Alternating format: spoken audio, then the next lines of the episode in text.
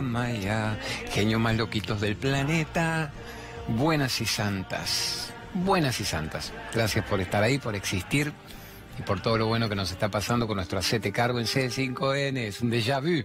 Esto es un déjà vu, pero recargado. Pensaba que yo quería ponerle acete cargo recargado. Y me dijeron, no hay un programa de otro cable que parece que es excelente el programa y era tan recargado. Dije, bueno, lo decimos como leitmotiv. Es un arrantre, es un regreso. Eh, con gloria, no para el ego. El ego siempre tiene gloria porque se considera el centro de la creación. Un regreso con gloria sería solamente si le sirviese a alguien el programa si este programa le sirviese a alguien. Es un desafío hermoso, ser feliz depende de vos. Nuestro estudio glorioso de C5N de mil metros cuadrados, donde bailaban acá los, los de Tinelli, y ahora bailamos nosotros en bolas con el alma frente a la existencia. El programa lo está haciendo gente adorable, como Raulito Cosco, brillante director de cámaras que hace todo este aprovechamiento de ambiente. Gracias, Pam, dice, está aprovechando todo el ambiente en forma gloriosa y yo no lo quiero volver loco para no ser irrespetuoso, sino yo me voy a saltar por la mitad del estudio que no les estamos mostrando todavía. Lo tengo a Gerardito Folgueira, noble productor, nos, consustancia el amor por la causa o por querer develar que hay algo más allá de este mundo meramente físico. Vamos con la metafísica. ¿Qué es la metafísica? Una palabra bastardeada. No, más allá de lo físico, más allá del me pica, me duele, no vino, no me llama. Hay un mundo. Shakespeare decía Horacio en Hamlet. Hay tantos misterios en el cielo y la tierra que la mente humana jamás va a agarrar. Y sin embargo la gente chata, chota, periférica, mediocre, se queda en me pica, me duele, no vino, no me llama, ¿qué hago de mi vida? Menos mal que hay un shopping que me puse DirecTV, que hay 300 canales y que me acostaré con alguien en este mes, carajo, ¿cómo pagaré las cuentas de turno? Entonces hay otra vida. La idea es no escabullirle el bulto a esas preguntas. ¿Me tengo que acostar con alguien para ser feliz? ¿Cómo pago las cuentas con el absurdo espíritu? No, pero tengamos una vida que se llame vida más allá de lo físico, metafísico. ¿Qué parte de tu cerebro no estás usando? Estamos, tengo a Brunito Balbi, Alejandrito, Mangifesta, eh, Mangifesta, una festa mangiare con Alejandro, Juancito Piera, aquí en el estudio, los pibes ahí del minuto uno de la edición, o sea que somos unos cuantos ahora. Y ahí tengo Lucho, Gastoncito, Guido, Santiago en el estudio con la cámara esta. Jimmy, la, la, grúa y las otras cámaras robóticas. Bueno, vamos al contenido. Vamos al contenido con un Naroski ya. ¿Por qué? Porque a Gerardo le gusta Naroski y a todo el planeta le gusta Naroski, que es el autor más vendido de la Argentina. Pensá que se mandó el genio de Naroski con los aforismos, rey del pensamiento breve. Un millón setecientos mil libros. Y el día que yo llegué, a cien mil libros con Sé tu propio héroe, dije, ¡ah! Naroski, dos millones de libros en buena hora. De las prisiones sin rejas es difícil escapar. Esto nos viene muy bien para entrar en contenido fuerte. ¿Cuál es la única prisión? ¿La prisión humana? Los que más merecen ir presos nunca van. A veces los perejiles van presos. La verdadera prisión es la mente. La mente es la verdadera prisión. ¿Por qué? Y la mente es el encierro de tu libertad, la mente de lo que te enchufaron en tu mente desde que naciste, la mente de lo que te dijeron que tenías que ser, que hacer, que no hacer, lo que tenías que responder a la mirada social, esa es la secta de la prisión mental. Pensar que todavía están los, yo les llamo descerebrados, pero en forma clara, a ver, no peyorativa. Los que escuchan un programa como este dicen debe ser una secta peligrosa. Van a ver que deben matar las gallinas ahí en la esquina y bailarán en bola bajo la luna. Es decir, su secta es el miedo a ser libres. ¿Qué es una secta? Alguien que te dijera, mmm, somos los elegidos, esta postura es la única y los demás arderán en el infierno y tenés de paso que pagarme el diezmo o el 8% porque estamos con inflación y nos pintamos el tercer ojo y hacemos danzas rituales o leemos tal texto porque solo en este texto está la verdad. Ahí tenés una secta. Te privan de tus opciones de saber si eso que te enchufan es correcto. Entonces, tan simple decir, un programa que te habla de sé libre, sé vos, sé una buena persona, respira, ama y dejate de joder con los mandatos de afuera de gente que no es feliz y que todo lo que te están diciendo es una confesión de su propia vida. Vos tendrías que ver quién te critica, quién te acusa, quién opina, quién te juzga. Mira la vida que tienen. Se desploman, son fantasmas, zombies caminando en medio de la depresión existencial. ¿Pueden ellos opinar sobre tu vida? De esto habla Naroski cuando dice de las prisiones. Sin rejas es difícil escapar. Todos escapan hasta de Alcatraz. Se escapan de las grandes prisiones, se fugan, los agarran, la mina esta que la agarraron 14 años después parece que mató al marido. De la prisión sin reja es tu sistema dogmático, fundamentalista de pensamiento. Ahí es difícil escapar. Y hay gente que es muy dogmática, escucha esto y no quiere. Vos le decís, te mereces ser feliz, es tu momento para ser feliz. No quiere, no quiero, no quiero, no quiero escuchar, poneme puterío, no quiero saber quién soy. Es muy fuerte el coraje para ser libres, amores. El coraje en un mundo prisionero. El coraje en un mundo que te negocia tu libertad todo el tiempo. El coraje en un mundo al que no le conviene que seas libre. ¿Por qué te vas a escapar? Si vos estás prisionerito, sometidito, tomadito, a ver, domesticadito, sumisito, sos un sumisito, un pasivito, domesticadito. El mundo no quiere que vos vueles. Al mundo no le conviene que vueles. Fíjate, a ver, negro, loco, vos, una frase, creo que había un aforismo después de Naroski, buscalo sobre el vuelo, pues me encanta esto del vuelo, del brillo pero basta de culpar a los demás de afuera. Basta, basta, basta. Es tu momento de volar. ¿Qué hace una cámara robótica? A ver, mi gran director Raúl Cosco, hágamela volar, vuélemela, a ver, elévemela a la cámara. yo quiero volar. ¿No me lo permite la ley de gravedad? No, no te lo permite tu mente dogmática. Significa volar es ser diferente, brillar, abrir las alas, expandir, volar con las alas del alma. Y el mundo no quiere que vos vueles. ¿Por qué? Porque si vos volás, sos un recuerdo permanente de que yo debería volar y no me atrevo. Entonces, si vos volvés a bajar, yo te lo pido por favor, te lo pido humildemente, te lo pido todavía negociando. Si vos volvés a mi vida, a mi manipulación, entre los dos nos negociamos el karma, te arrastrás conmigo otros 10, 20 años, está todo bien. Ya te dije, cambiamos el auto, nos vamos al Caribe, cuando nos devalúe Macri, vemos qué hacemos, querés quedar embarazada, negociemos nuestra vida chata. Si vos volás, sos un peligro para mi mente, que es una mente que no quiere volar, sino que más bien se arrastra en la negociación con la sociedad. Entonces la gente que vuela es muy peligrosa, va a ser primero ridiculizada. Es decir, ¿qué te metes loca miércoles? ¿Los ven muy cuerdos ahí afuera? Es muy peligrosa la gente cuerda. La gente cuerda es una bomba a punto de explotar. Nunca seas cuerdo, tienen que ser muy estructurados, no pueden ser felices. Después te van a seguir ridiculizando, te van a decir que te vas a quedar sola como una perra. Es decir, bueno, una perra golden retriever, fina, no, no se echa pelota. Pero una perra significa, ah, quiero que el rebaño me acompañe. Y el que vive siguiendo el rebaño, ¿qué hace? Vive hecho pelota. ¿Por qué? Porque el rebaño siempre está hecho pelota. El rebaño vive haciendo la popo, bola pisa, caga y pisa el de atrás.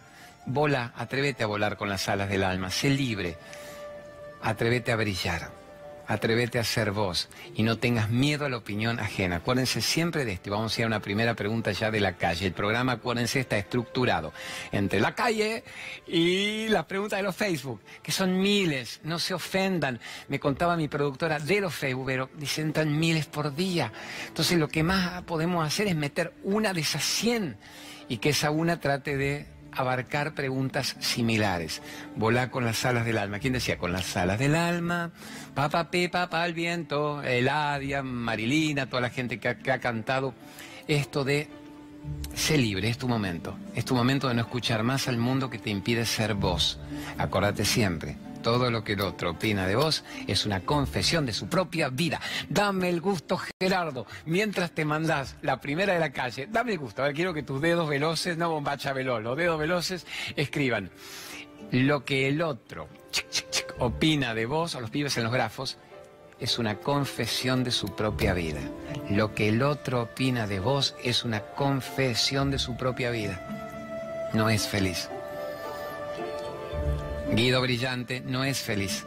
Te está contando su vida. Soy un infeliz, soy un envidioso, soy un resentido, estoy frustrado, la vida no resultó como yo quería. Odio a los demás, odio a los que les va bien. Eso es lo que él opina de vos, no es contra vos. Vos volá y no dejate de joder con que es conmigo. No es contra vos, no sos el centro del planeta y del universo. El otro te enganchó en un espejo, está frustrado, hecho pelota, deprimido, las cosas no le salen, está solo, está eunuco, está castrado, está está mal, está fundamentalista. Las cosas que le dijeron no eran verdad, se empieza a dar cuenta y aparece otro loco de mierda a decirle que hay que ser feliz cambiar el viejo cerebro. ¿Cómo querés que te ame? ¿Cómo querés que le guste a vos que transmitís esto? No puede gustarle, sufre. Estás entrando en, en, llagas lacerantes, en cicatrices jodidas de su propia vida. Todo lo que el otro opina de vos es una confesión de su propia vida. Bueno, hagamos lo siguiente. En este estudio muy bello. Vamos a enchufar algunas de las preguntas de la calle que mi productor genial se fue a hacer a Plaza Italia, donde él se pone en medio de las manifestaciones y los piquetes. Y si no me lo llevan preso, graba unas buenas preguntas. Mande una primera pregunta que usted quiera y surprise me. Sorpréndame, porfa. A ver, ¿qué va a poner? ¿Qué va a poner? Hola, Claudio, soy Juan Cruz, soy de Colegiales. Quería saber si crees en la reencarnación. Juancito de Colegiales. Bueno, a ver, Juancho. Sí, yo creo en la reencarnación, pero vamos a hacerla más profunda la pregunta. ¿Será verdad? ¿Será un mito? Será una leyenda, será un delirio místico que sirve para las películas de Hollywood. Reencarné, dijimos, soy Homero antes de la Ilíada de la Odisea, soy Cleopatra, o soy el áspid, la víbora que la picó a Cleopatra, viste, Susana quiere ser Cleopatra y Susana se lo merece, es una diva cleopatresca. Ahora se están peleando la Angelina Jolie con Lady Gaga, que le fue muy bien con Nace una estrella para ver quién hace la Cleopatra producida por James Cameron, o sea que va a venir todo esto de la reencarnación de nuevo. La gran pregunta es, Ay, poneme, premiame, Gerardito, ponémelo Facebook todo el tiempo si vos podés, que es el arroba Claudio María Domínguez Oficial. Ese es el Facebook donde yo quiero que ahí concentremos todas las preguntas. Bravo, ese, vamos con ese. El otro es hacete cargo, arroba hacete cargo con Claudio María Domínguez, que no está nada mal. Ahí tenemos como 350 mil personas había la mañana, pero este podemos estar ahí recapitulando las preguntas. Entonces, creer en la reencarnación puede estar de moda, puede ser muy cool.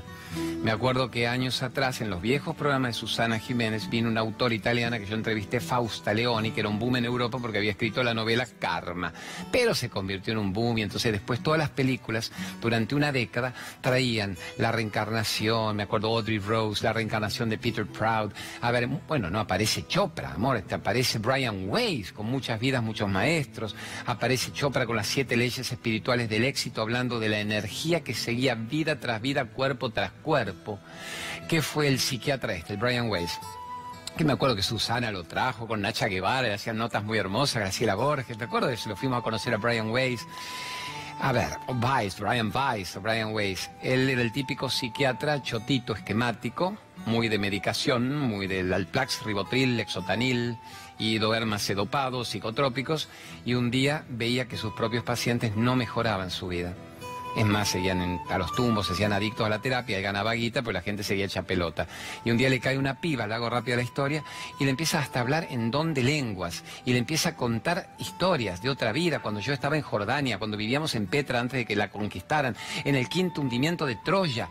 Y este tipo empieza a flashear, se pone muy loco, pero empieza a investigar los hechos, y eran coherentes los hechos. La piba contaba una realidad histórica, una paciente que era casi iletrada una piba de todos los días de la calle que no le pudieras hablar de Schliemann, el arqueólogo descubriendo Troya y dónde estaban los lugares sagrados. Y entonces ahí la lleva a hipnosis, hipnosis regresivas, y esta mina empieza a contar historias y empiezan a ser coherente lo que contaba. Y le viene otra paciente que dice, perdón, mi hermano que vive en la India no supera mi muerte de cuando yo tenía 12 años, Mánica, dice, me llamaba Mánica, Mánica. Y yo morí a los 12 años cuando el colectivo me llevaba a la escuela y en mi casa nunca lo han superado. Y la piba tendría 20 años, 20 y pico investigan, el hermano de 40 vivía en tal lugar de la India, y ella le dice, para que le crean, dígale que yo dejé en tal lugar de tal cajón una carta tal, y todo estaba, y empiezan a venir esos casos, y se empiezan a volver locos algunos, fascinados otros diciendo, tengo la telenovela del año, el delirio místico, y otros muy científicos con rigor diciendo, amores, la teosofía, a ver, la gnosis, los tibetanos, de 186 religiones, 180 te hablan de la reencarnación como la teta de la madre, como el café con leche a la mañana. Acá nuestra religión, a ver, católica, cristiana, más esquemáticos, no. Los cátaros, los primeros cristianos eran totalmente reencarnacionistas. Eh, después del concilio de Nicea 320, el emperador Constantino, parece que el karma era básico, la religión reencarnacionista, hasta que se decidió que era mejor sacarla y perdió por tres votos contra dos, como el bailando por un sueño que le vota al Polino y la otra en contra. Bueno, y volaron la reencarnación de la Biblia, donde había párrafos que han quedado. Los que son grandes estudiosos de las religiones comparadas se hacen la fiesta viendo párrafos que echa la ley, echa la trampa, quedaron. Bueno, a ver, para las religiones orientales la reencarnación es la clave para las religiones orientales la explicación de que una vida no alcanza y que venimos remando remando de la ignorancia al autoconocimiento y se necesitan 500 vidas quizá para manejar la conciencia de quiénes somos realmente. Muy loco esto, ¿o no? Entonces, cada uno tiene que llegar a intuir qué pasa cuando abandonamos este plano. ¿Se termina la historia? ¿Qué pasa cuando abandonamos el plano? A ver, voy al cielo, voy al infierno, voy al purgatorio, voy al limbo. Acuérdense muy claro antes íbamos al limbo si no estabas bautizado. Después el Papa, un Papa borró el limbo, estuvo bien, se despertó, no se chupó y borró el limbo. Pero sí un purgatorio, ¿qué es? El infierno, habrá un diablo, me asará al espiedo. Hay un Dios, había un Dios con ángeles, con halos que cantan villancicos. Cada uno tiene que intuir lo que quiere. ¿Dónde vamos cuando abandonamos este plano? Se termina. Y te dicen, déjate de joder, no hay nada. Algunos me paran y me dicen, yo quisiera creer lo que vos crees. Creo que vos querés darle ánimo a la gente, alegría a la gente, porque esto es una merda y no vamos a ningún lado. Y que la única vida que tenemos es esta. Así que más bien chupiemos, farriemos, jodamos o seamos buenas personas. Pero el cielo y el infierno están acá con lo que yo estoy totalmente de acuerdo. El cielo y el infierno están totalmente acá, mientras tanto. ¿Pero qué? ¿Hay un cielo y un infierno hay una continuidad de evolución del alma? ¿Qué es una evolución del alma? Las materias de la escuela. ¿Cómo voy de jardín de infantes a la primaria? ¿Cómo voy de la primaria a la secundaria? ¿Cómo voy de la secundaria al terciario? ¿Cómo voy al estudio universitario, al doctorado, al máster, al premio Nobel?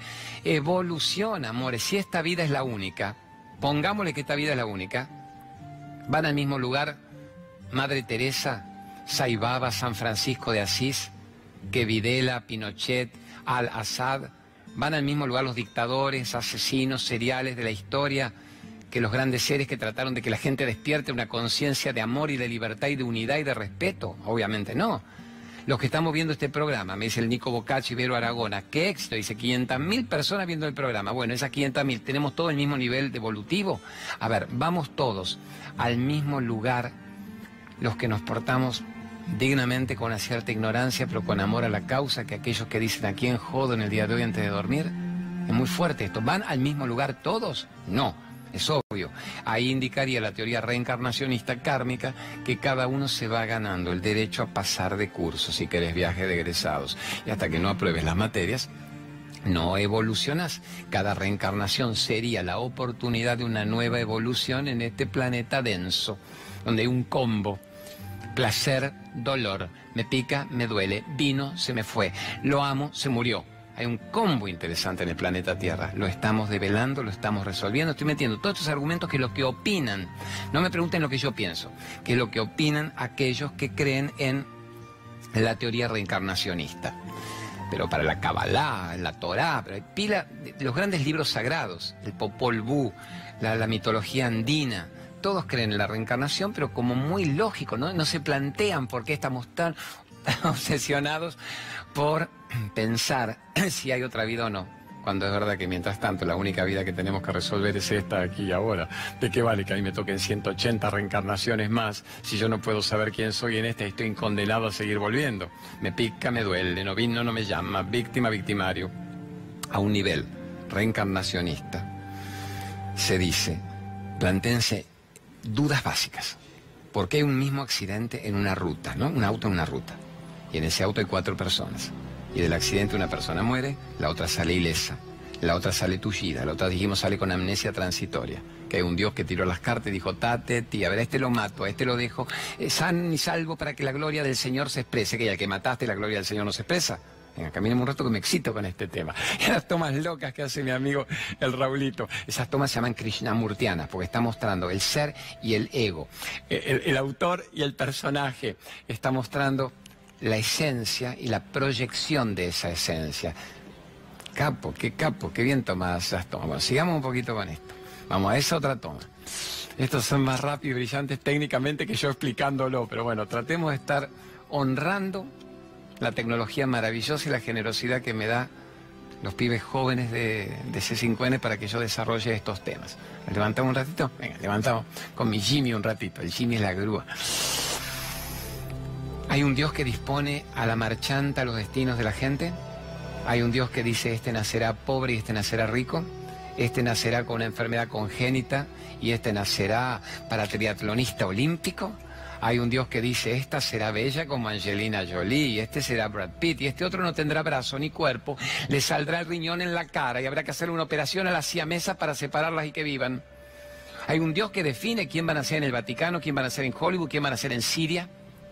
¿Quién van a ser en la Argentina? Hay un Dios que dispone sí y no. No puede haber un Dios, ¿no? El viejito de barba blanca diciendo, Siria los mataré, Argentina los mataré económicamente, pero se manifestarán en libertad. Canadá, Australia y Nueva Zelanda merecen ustedes ser los países de avanzada. No. Parece que ese Dios del cual hablamos es el karma, el mérito kármico o de mérito kármico que cada uno genera, que cada uno trabaja todo el tiempo aunque no se dé cuenta de que lo está haciendo. Hay gente que tiene conciencia del trabajo kármico y hay gente que no tiene la más mínima idea de que nadie escapa de quién, de sí mismo. Nadie escapa de lo que uno genera, de lo que uno causa. Uno es juez, jurado y verdugo. Nadie escapa de sus acciones, nadie escapa de sus pensamientos. La ola parece Stephen Hawking, Cosmos, Carl Sagan, la física cuántica.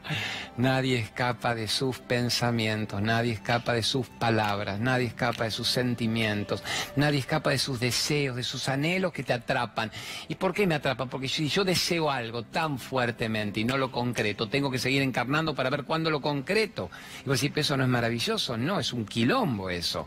Porque tengo que seguir, ¿dónde baja la grúa? Tengo que seguir yendo y viniendo, planeta Tierra, 180 mil veces, ¿para qué? Para ser bello, para ser rubio, para tener guita, para tener las minas, para triunfar en Hollywood, para tener mi empresa para vengarme de los del genocidio anterior, para demostrarles que yo podía triunfar a mi madre que me dijo que yo sería un vago y terminaría en los caños. ¿Se entiende, tesoros? El karma parece que es la ley de continuidad de lo no resuelto. En un punto la reencarnación es la opuesta en práctica, la operación kármica para que nadie escape de resolver los motivos por los cuales encarnó. Y estos 180 religiones lo entienden como claramente es así.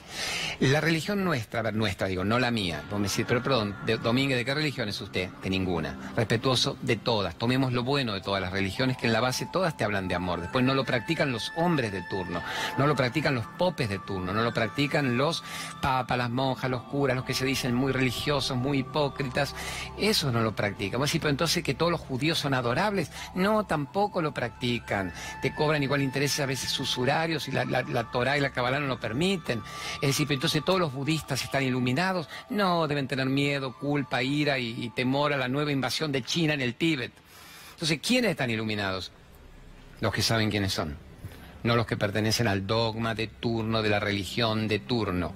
Entonces, ¿quiénes? Todos los musulmanes creen en Alá y creen en Mohammed, en Mahoma como mensajero de Dios, no, dicen que creen, algunos no lo practican y son muy violentos, o sea que el fundamentalismo está en todas las religiones, pero el mensaje de Mahoma, de Cristo, de Moisés, de Rama, de Krishna, de Zoroastro para los persas, de Saibaba, del manco Capac en el Popol Vuh. Era maravilloso, es maravilloso. Lean las enseñanzas de la base, lean las enseñanzas de los tibetanos, lean Amma, lean Yogananda, lean Krishnamurti. Son sublimes todos.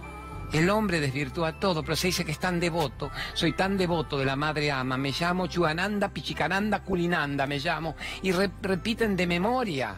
O sea, se cambian el nombre, no son más chuchas, son culinanda porque ananda es felicidad en el culo. Y no son felices. Entonces, ¿cuál es la gracia de vivir yendo a una pagoda? De ponerse aromaterapia en el traste, de pintar el tercer ojo. De decir, tengo mantras, estoy con el asatoma. Claudio, ¿qué pones en tu programa? Y te ponen asatoma, soy muy feliz. No, estás hecho pelota porque vivís de un mantra para sentir alegría. Tengo que tomarme la pastilla de éxtasis en el baile para sentir éxtasis el éxtasis es arrodillarse ante la existencia y estar en gratitud con la vida. Es muy fácil todo, pero es brutalmente complejo también. Y el karma, lo que te está diciendo Bravo, es nadie escapa de uno mismo. ¿Qué sería el karma? Porque nuestra religión en un punto dice, creo en el karma. Jesús decía, el que siembra, cosecha. Todo vuelve multiplicado. El que siembra vientos, tempestades. El que siembra maravillas, tesoro. Entonces no es reencarnacionista, no, es el karma. El karma de retribución Nadie escapa de lo que hace, nadie escapa de lo que dice, nadie escapa de lo que siente. Y eso para mí es clarísimo. Si la gente está teniendo la vida por la cual trabaja para vivir. Pues si no, yo trabajo, laburo, tengo ocho horas por día mi trabajo. No, estamos hablando con qué ideas estás en este planeta. A un nivel fuerte sería. La actitud que vos tenés hacia la vida es la actitud que la vida tiene hacia vos. ¿Se entiende? La actitud que vos tenés hacia la vida es la actitud que la vida te devuelve. Es lógico que así sea. Es lógico que te conviertas en aquel que decide qué hago de mi vida. ¿Qué pienso? ¿Qué siento? ¿Qué decreto? ¿Qué le hago al otro? ¿Qué le hago al otro? No entienden que el otro no es el otro. ¿Quién es el otro? ¿Quién es el otro? Sos vos en ese cuerpo. Cuando yo lo pregunto en las charlas, te lo entienden bien. Digo, podés ver al otro como vos en ese cuerpo y jamás le harías nada que vos no quisieras que te hiciesen. No entendés que vos lo único que tendrías que hacerle es lo que vos querés que la vida te devuelva. ¿Cómo es la vieja La vida que devuelva la actitud que vos tenés hacia la vida. Es la actitud que la vida tiene hacia vos. Esto todo explicado. Estamos dedicando media hora, 20 minutos, primera parte del, del programa, a qué es la reencarnación, mito o leyenda de Hollywood, qué es el karma. Cada uno tiene que intuirlo. Si alguien dice es esta vida y Lola, lo lamento, perfecto, portate bien, sé una buena persona. Es total igual vas a estar recibiendo alguna repercusión de tus acciones. Ahora, si crees que estás sembrando en una eventual cosechadora cósmica maravillosa, que incluso no se remite a tu vida en el planeta Tierra. Esto es muy fuerte. ¿Y qué pasa cuando me voy del planeta Tierra? ¿Cuántas evoluciones más acá? Las que sean necesarias en la escuela y después.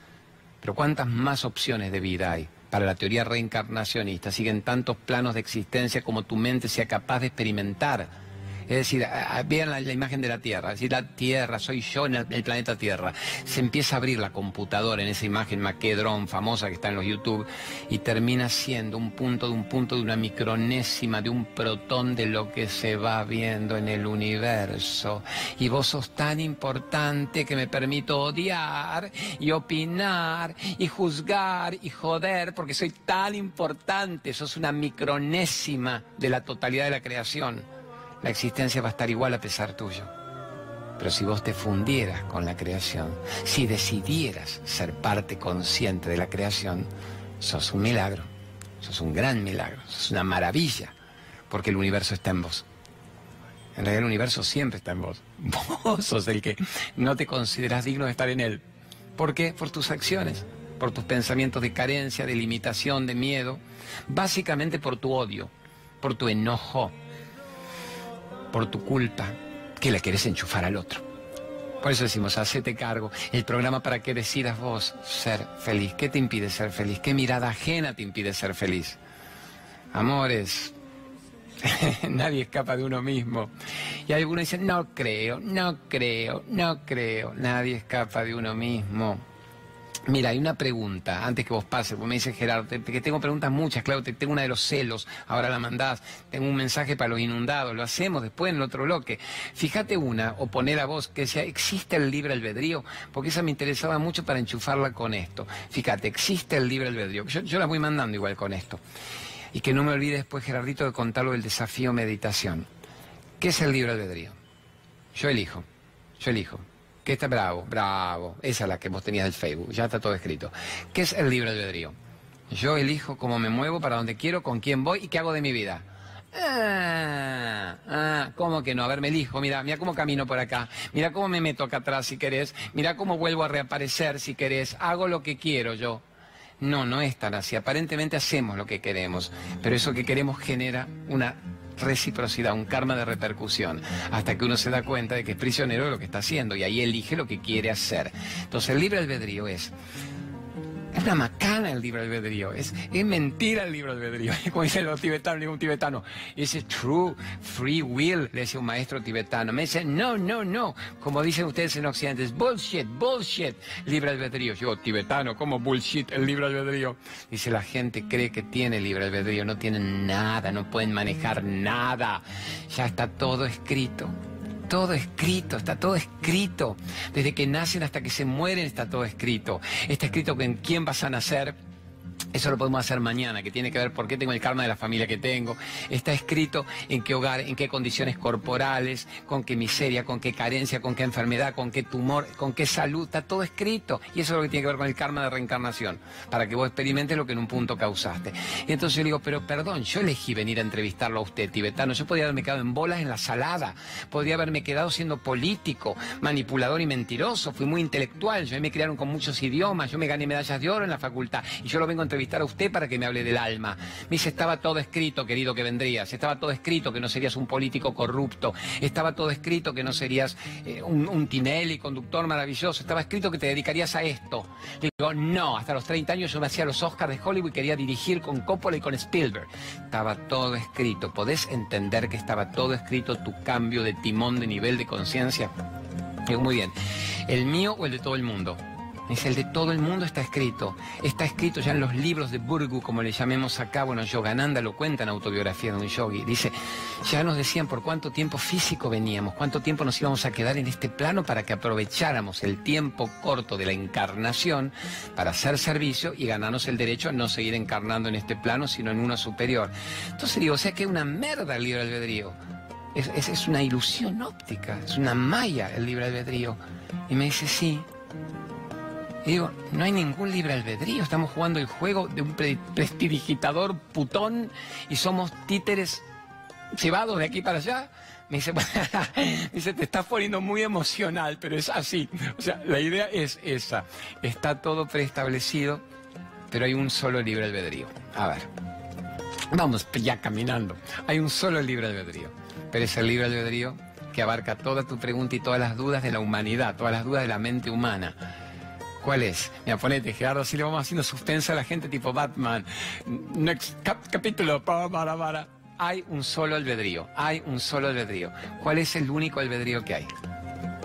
Que mientras te esté pasando todo esto que te está pasando y que vos crees que vos estás eligiendo. Y sin embargo ya estuvo prefijado por tu alma cuando encarnas en este cuerpo para que te pase, mientras te está pasando todo esto, mientras vos crees que yo elegí casarme con ella o con ella, yo elegí vivir en España o quedarme en la Argentina, yo elegí esto, estaba todo prescrito, estaba todo prescrito, pero que alguno de esos hechos que vos creías haber elegido, porque el resultado sea tan terrible, tan brutal, suele ser con los resultados brutales, no con las maravillas.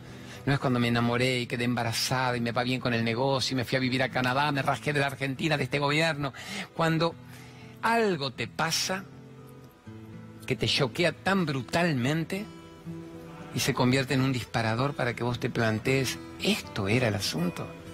O sea, yo vine a esto, vine a estudiar, a recibirme, a ver dónde viviría, vine a ver qué hacía con mis hijos, vine a ver si me casaba, si me separaba, si duraba, si tenía guita, si me compraba el campo, si terminaba solamente manejando el auto, el taxi o en una oficina 42 años más hasta que me jubilara. Vine a hacerme análisis para ver si tengo algún tumor galopante, porque todos en mi casa se murieron de cáncer de próstata. O sea, vine a ver qué hago según lo que la sociedad me pide que haga.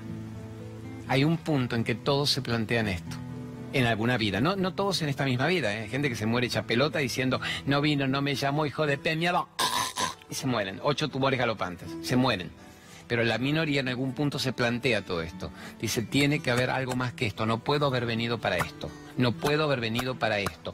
Tiene que haber algo más que cumplir funciones biológicas y ser padre, que es una bendición, y ser esposo, esposa más o menos coherente, ser un buen hijo, tener la guitita de turno, todos se mueren, llega una edad biológica y se mueren todos, pero se muere hasta la Madre Teresa, se muere Saibaba, no te hablo de los Bill Gates, los ricos del planeta, los asesinos seriales, los grandes presidentes, los asesinan, se mueren las grandes figuras de Hollywood, todo el mundo se muere.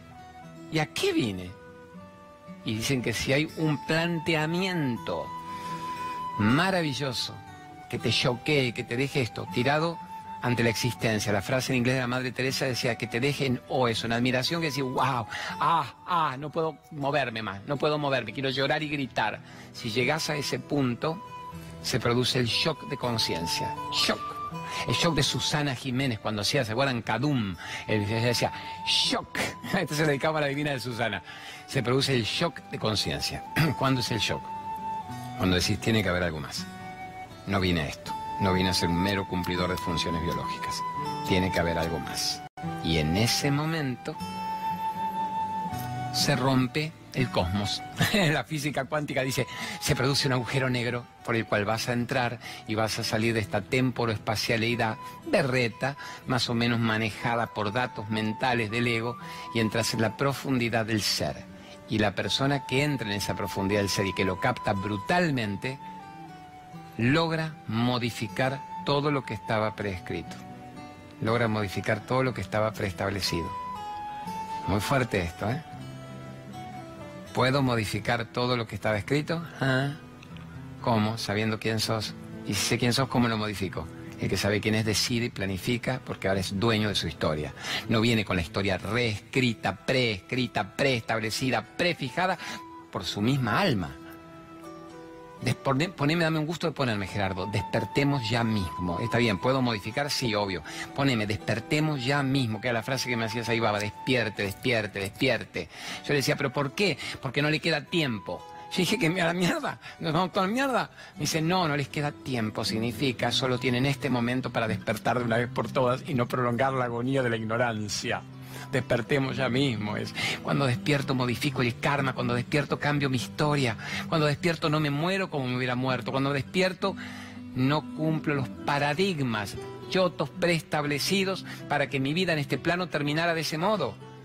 Elijo yo cuándo, cómo, dónde, en qué circunstancias. Y en realidad bien los tibetanos dicen, ya no te morís más, vos elegís cuando abandonar el cuerpo. ¿Qué toma hermosa estás haciendo? ¿Qué está haciendo este hombre, el director? ¿Qué hace, la burbuja? Pero ah, deja esa toma, espera Raúl Cosco, espera. Aquaman, me siento Aquaman. Faltan los delfines, me tengo por los delfines. Que me gustó tanto Aquaman. Me dicen, tenés espíritu de niño. Y sí, yo me reí, me lloré toda la película. Vean, Aquaman, que está buena. Ni, en casa le gustó Wonder Woman, la Mujer Maravilla, y me mató. Y la vieron Eliana y Ava y me dicen. Aquaman me enloqueció. La ve mi hijo y me dice. Llevo tener espíritu. Soy joven, primera encarnación en este plano. Que me maravillo con esa toma sublime que está haciendo este hombre. Bueno, está bien, esa está, esa está pues la estética del canal. Amores, bueno, vamos a seguir toda la vida con este tema.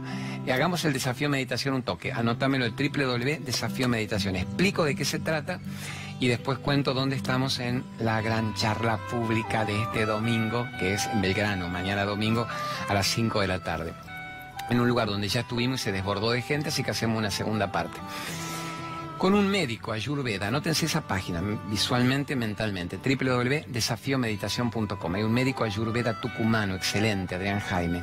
Excelente, pero porque se recibió con Favaloro, estudió con Chopra y Cretino en La Joya, California, y estudió en Harvard el Cretino, y es tucumano y vuelve a ejercer su medicina acá. Entonces, con Adriancito Jaime, cada año hacemos un quilombo. Hacemos la gran Chopra, Chopra lo hace en los 14 días de meditación, los 21 días de meditación, pero nosotros vamos por más, vamos por 40 días hicimos con esto? Tienen que entrar en esa página. Se cobra mínimo 100 veces menos que lo que eso cuesta eh, con Chopra, con Cala, con Eric Corbera, con los que hacen eso. ¿Y qué tienen ahí? 40 módulos, 40, no 14 ni 21. 40 módulos ¿Qué es módulos? Videos, explicaciones médicas. Este médico médico lo pones del aval médico. ¿Cómo me saco las psicotoxinas? ¿Cómo aprendo a frenar la mente? ¿Cómo me saco todos los limitantes de la medicina holística rápida? Y lo mío es medicina del alma. ¿Cómo mando el miedo y la frustración y la parálisis emocional a recontra miércoles? Para no decir la que Y eso lo tienen muy hermoso. Solo que el que se inscribe antes lo logra el 28 de enero. Eso se larga el 28 de enero. Y luego del 28 de enero van a tener un año, todo un año. No es que no lo hice ese día. Ya lo tienen con ustedes. Está muy bien explicado para los que somos cortitos tecnológicos y lo van haciendo desde el 28 de enero, durante todo un año. Yo que soy un ansioso me lo haría todo en un día, el fin de semana, son 40 módulos. Y una persona más tranqui, calma, reflexiva, se lo hace en 40 días o en 20 días, 10 minutos por día, 15 minutos por día, media hora por día, y van a ver cómo se modifica, dicen, el hipotálamo cristalizado, que es la base de la información chota de toda una vida. Así que está explicado. www.desafiomeditación.com. Y mañana les cuento dónde estamos. Si Dios quiere, en Belgrano, Acá cerquita, estamos del canal al lado casi, Ciudad de la Paz 2191. Que no sé bien si es Ciudad de la Paz y Mendoza, tengo que averiguar eso exacto, pero Ciudad de la Paz 2191, la famosa plaza noruega que es re bonita, en el primer piso, a las 17 no reserven, no pusimos teléfono, pues se desbordó el otro día, van a entrar por orden de llegada. Lléguense cuatro y media, que ya van a estar abriendo ahí. ¿Y de qué vamos a hablar mañana? El que le gustó el tema de hoy, profundizamos, las cinco clases del karma el karma y la familia, el karma y las endorfinas, hormonas de la felicidad, el karma y la salud. ¿Me merezco estar sano? ¿Por qué no lo estoy? ¿Qué no estoy modificando en mi cuerpo? El karma y las relaciones sanas o enfermas, pero no solo en pareja, con los hijos, con la vida, con los compañeros de, de la telenovela del día. Y el último karma, que es el más bravo, que es el karma trascendente del sentido de la vida. Esta va a ser una charla que va a ser muy recurrente mía en el año en los distintos barrios o ciudades. Mañana la hacemos ahí, muy adorable. Pueden venir con los hijos, obviamente, apta para todo público y los pibes de 7, 10 años entienden mejor que los grandulones boludones. Así que va a ser ahí, se cobra poco, y que, que es poco. Para alguien algo es muy poco y para alguien es muy mucho se cobra lo que los teatros, lugares, los organizadores van pidiendo, que les quede 100 pesos de ganancia a cada uno. El que no lo acepta no le hago la charla. Y siempre tiene que costar menos que una pizza. O sea que se cobra 400 pesos, es el lugar fino, muy fino de Belgrano, pero se regala un libro y un CD a cada uno. El libro de los grandes, que si hay que ir a las librerías van en el libro del CD 1200 mangos, va de regalo todo eso con la entrada. Y el que de corazón, con su karma, esa es otra condición que yo le pongo a los organizadores, pero no tiene que mentir porque si no es karma en contra.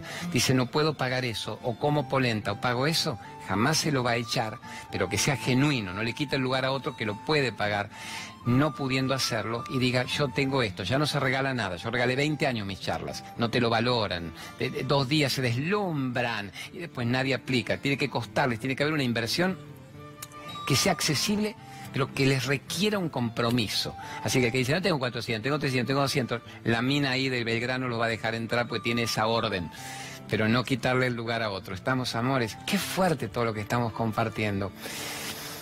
Y qué fuerte y qué lindo que tantos de ustedes quieran un cambio de la vieja estructura del cerebro. Y eso es lo que nos merecemos ya mismo.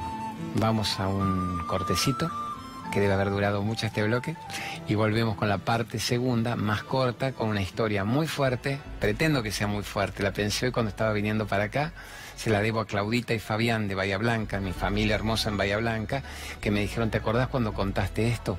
Dice, nos gustó tanto que en todas las facultades de Bahía Blanca la contamos, son profesores, ellos doctores, la contaron durante mucho tiempo, así que vamos a ir con esa historia de fin de programa y vamos a honrar a algunos de los sponsors de temas lindos que están premiándonos en C5N auspiciando el programa. Así que vienen más preguntas, otra de la calle, quizá la de los celos, quizá un mensaje a los inundados. Vamos a ver lo que la vida nos depara en dos minutos. Gracias por existir.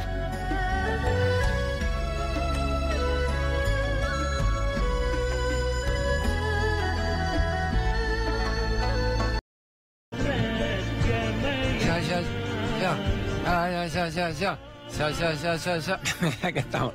Ya está, hoy no hace falta. Pero el libro, ¿Cómo recuperar la calma? El libro favorito. Gracias por considerarlo técnicas rápidas para volver a un estado de calma. Vamos con la gente, nos quedan 13, 14 minutos de programa para meter de todo.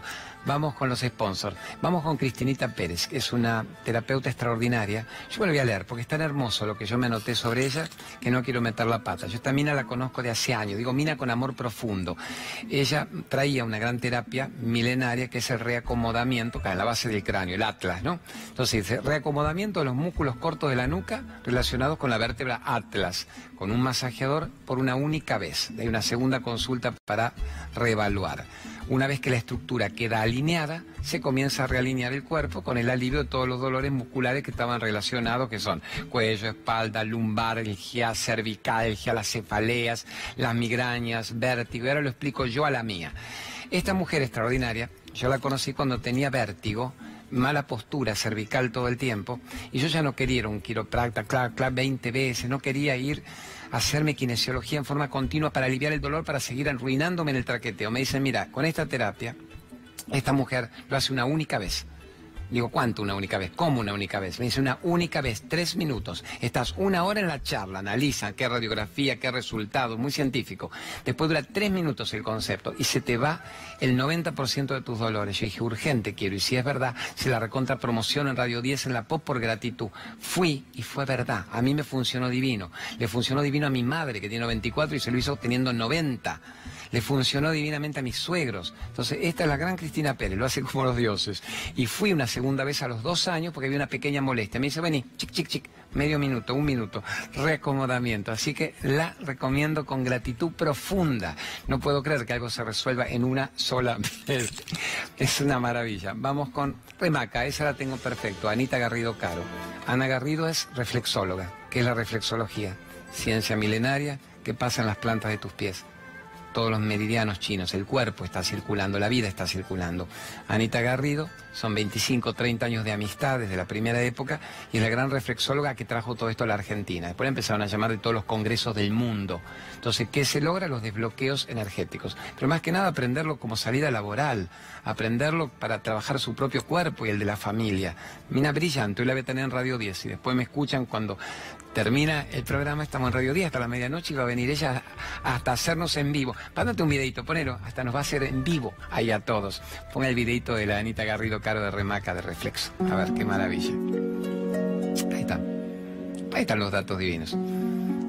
Anita, gran mujer, gran mujer, de mi edad, es una odolita. Y lo hace como los dioses y ha formado miles de pacientes por todos lados. Yo le contaba que cada vez que viajaba, siempre encontraba a alguien que decía, hice los cursos con Anita y me estoy ganando la vida en el exterior. Mandame este animal lo del polen Kringway. Polen Kringway, que por acá lo tenía. ¿Dónde? ¿Dónde puse polen? Póngame aromaterapia y después venimos con el polen Kringway.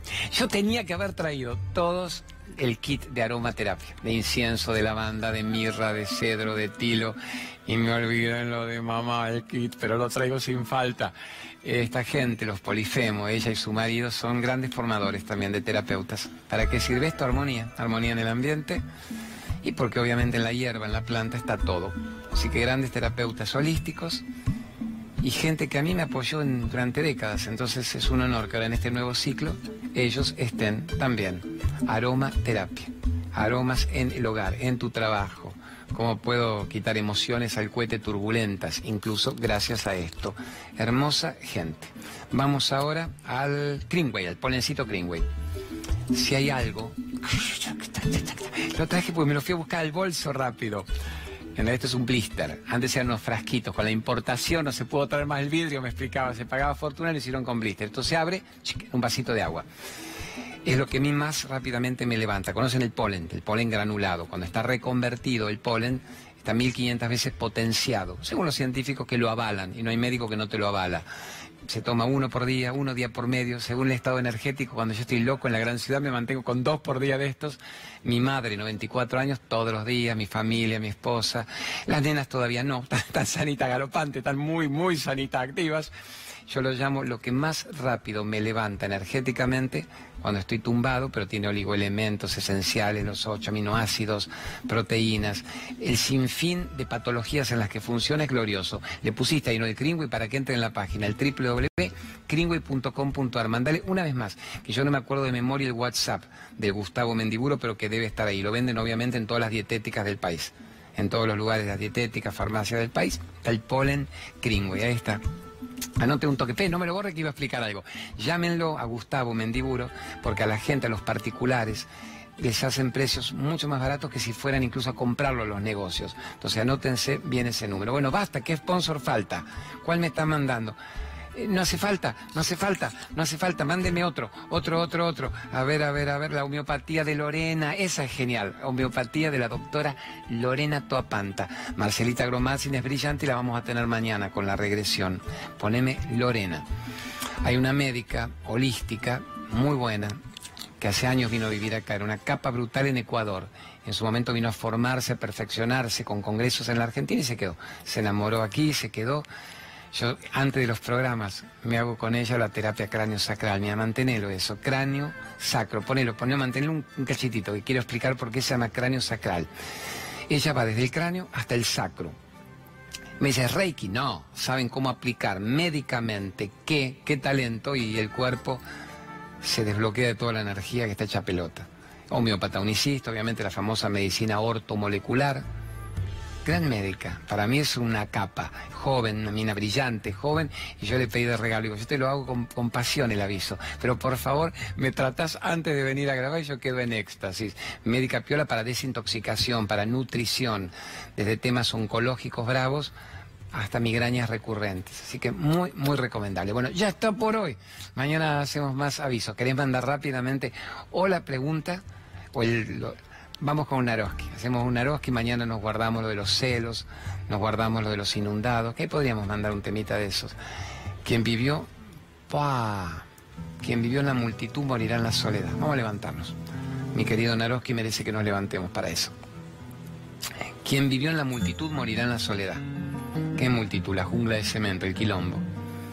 atosigame, atomizame, agobiame. Mandame mucho, mucho ruido, ruido, como el tema este, ¿no? ¿De quién es el ruido, pucha? De Sabina, cuando está el divorcio, ¿no? La pelea. Mandame mucho ruido, ruido, ruido, yo no quiero saber quién soy. Mientras vos me estimules, estimulame, yo nunca voy a descubrir la verdad. Entonces me estimulo porque no quiero ser libre y quiero seguir viviendo en la multitud, quiero seguir siendo parte del rebaño. Y el que vive siguiendo al rebaño vive pisando merdolaga. Solo el que sale de la multitud capta la soledad interna. El que vive en la multitud morirá en la soledad. ¿Y por qué vas a morir en la soledad? Si estabas tan acompañado. Porque todas esas compañías nunca te llevaron a la verdad de vos mismo. Tenés 40 en un cuarto y estás cada vez más solo. hay gente que tiene contados con los dedos de una mano gente en su vida y está luminosa. Quien vivió en la multitud morirá en la soledad. ¿Quién, en cambio, conoce, yo diría como oposición, quien conoce la soledad interna? Por Dios, siempre está pleno y lleno. Siempre está lleno y pleno. Es más, creo que hay otro aforismo, si lo detectás lo pones, que era eso. El que conoce la verdadera soledad del ser, que es profunda, es grandiosa, es sanadora, siempre vive en plenitud. Esté o no en el obelisco o esté en medio del campo. Entonces, ¿qué elegís? el mundo, la tentación del canto de las sirenas o elegís saber quién sos. Bueno, vamos con una historia bonita. Nos quedan unos cinco minutos y si después nos queda un instante tiramos algo para lo, a ver algo para levantar el ánimo de la gente. O sea, la excusa de la inundación es inundaciones hay en todo el planeta. No estamos inundados porque tenemos el gobierno que tenemos, no. Inundaciones hay en los países más ricos. Inundaciones hay en Suiza, hay en Austria, hay en Australia, hay en Dinamarca, hay en Canadá y hay en los países más pobres y tsunamis mueren hechos pelota. El mayor tsunami es Haití, los más pobres del planeta, desgraciados, caídos de la gracia. Y en, Okinawa y en Japón, los más ricos, los ponjas del planeta. O sea que el planeta está hecho pelota por el accionar del hombre, pero eso es cíclico. El tema es que hacen las autoridades, previendo lo cíclico. ¿Qué hacen las autoridades? Te contienen rápidamente, te ayudan rápidamente, te cobijan, te sanan, te proveen, te compensan. Eso es lo que hay que estar atentos. La plata, muriendo la gente, mintiendo los datos, los horrores. A ver, entonces el mensaje del inundado es, ah, vas a salir de la inundación, sos un resiliente. No porque la broma sea cuando llovió paró, que es verdad, esto también pasará. Es que cuando te llovió en tu pasado aparece el presente. Ahora, ¿qué aprendo de una inundación? ¿Qué aprendo? ¿Cómo me yergo de la ceniza de un fuego o de las aguas que barreron todo, pero vamos a hacerlo tranquilos mañana. Elementos para, siempre decimos, a pesar del gobierno de turno, volver a recuperar mi vida. Y no la estupidez, pago y la cuenta con el espíritu. No, boludo, la paga usted generando abundancia, generando convicción, generando merecimiento y no repitiendo el pasado y el odio y el rencor. Vamos con la historia. Rápida, a ver si la hacemos en cuatro minutos. Gran examen final de medicina. Yo que mis dos hijos mayores, el Cristian y el Gabriel, son médicos. Gran examen final de los médicos y un profesor que era muy piola, muy querido, un capo, un maestro, les toma el examen final y están todos preparados con la atención de una vida y el tipo ping-pong de todas las patologías, todos los libros de Harrison Morrison de la historia de la medicina, más los premios Nobel, más el Hipócrates recargado y todos los estudiantes taca taca taca taca taca taca taca taca taca taca taca taca hasta que el profesor dice última pregunta y esto define todo. Debo reconocer que puedo aprobarlos. Me han contestado muy bien algunos automáticamente, pero está bien. Última pregunta, me define si captaron la medicina del alma o si no aprendieron un harakingui en sus 6, 7 años conmigo. Todos muy atentos, analizando y focalizando en el hipotálamo izquierdo con el derecho como lo uno para ver qué contesto y el tipo dice, rápida pregunta, minuto C5N en el aire. ¿Cuál es el nombre? ¡Ja! Y entonces dicen que era la nueva enfermedad de Gilén Barr con esto, con la psiconeuroendocrina inmunología. No, ¿cuál es el nombre de la señora que limpia los baños en la facultad? ¿Cuál es el nombre y apellido completo de la señora que limpia los inodoros? Donde ustedes han meado y han cagado durante siete años en la facultad. ¿Cómo se llama? Ya, tienen un minuto para contestar. ¿Qué hacen los 100 pibes? Le decían la chola, la, pepa, la, bochi. Vamos, tienen 32 segundos. ¿Cómo se llama la señora que limpió los inodoros? Para que ustedes entraran al baño y pudieran cagar tranquilos en un ambiente armónico. Y ella fregó y limpió la merdolaga de ustedes, el olor a meada, el amoníaco acumulado, y siempre estuvo con una sonrisa, los saludó, los despidió, se llevaba su dinerito ganado dignamente para sus pibes. ¿Cómo se llama esa señora? Les quedan 14 segundos. Yo creo que era la, luz y la... Ninguno contesta. El profesor dice, yo los recontrabocharía ¿Por qué? Porque ustedes son médicos de manual. Bien, nueve puntos de manual. ¿Y dónde está el médico del alma? ¿Dónde está aquel que escudriña el rostro, el corazón, el alma, la mente de un paciente? Cuando los lleguen a atender, ¿ustedes van a saber la patología y la medicación alopática? ¿O ustedes van a entender que detrás de ese paciente hay una historia? No hay enfermedades, hay enfermos. Ustedes no saben el nombre de la mujer que fregó la mugre de ustedes. Y ustedes quieren atender gente. Pero ustedes tendrían que ir ahora a buscarla, arrodillarse con compasión, decirle gracias por todo el periodo mío lectivo en que usted limpió la merda que yo eliminé para que yo pudiera recibirme de médico. ¿Se entiende, señora? Y se llama María Celina Ramírez. María Celina Ramírez. Aprendan que no era solo Harrison y no era el juramento hipocrático, era María Celina Ramírez la que permite que ustedes se reciban de médicos van a ser médicos del alma. No los bocho porque si la tuviera María Celina Ramírez acá, me diría que los apruebe. Solo por eso los dejo.